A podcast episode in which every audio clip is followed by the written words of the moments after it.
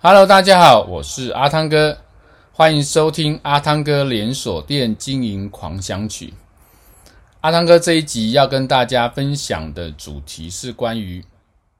我们在领导统御里面哦，在门市有一些重大呃决议的时候呢，应该如何来进行？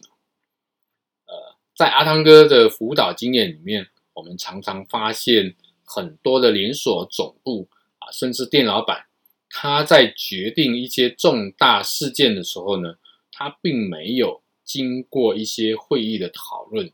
那么就直接来进行决定。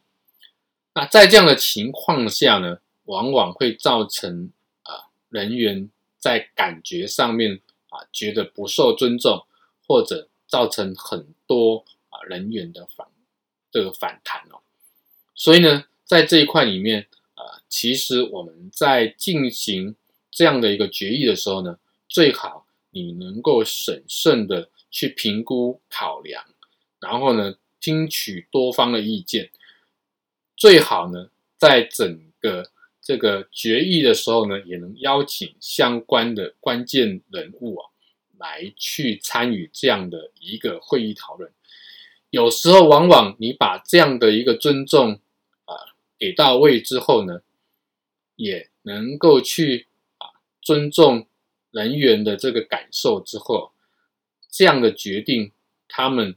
也能够啊去理解，也能够去接受，这样子你整体的这个啊决议跟改变呢，才能够真正的执行下去哦。啊，这是阿汤哥今天跟大家分享的内容，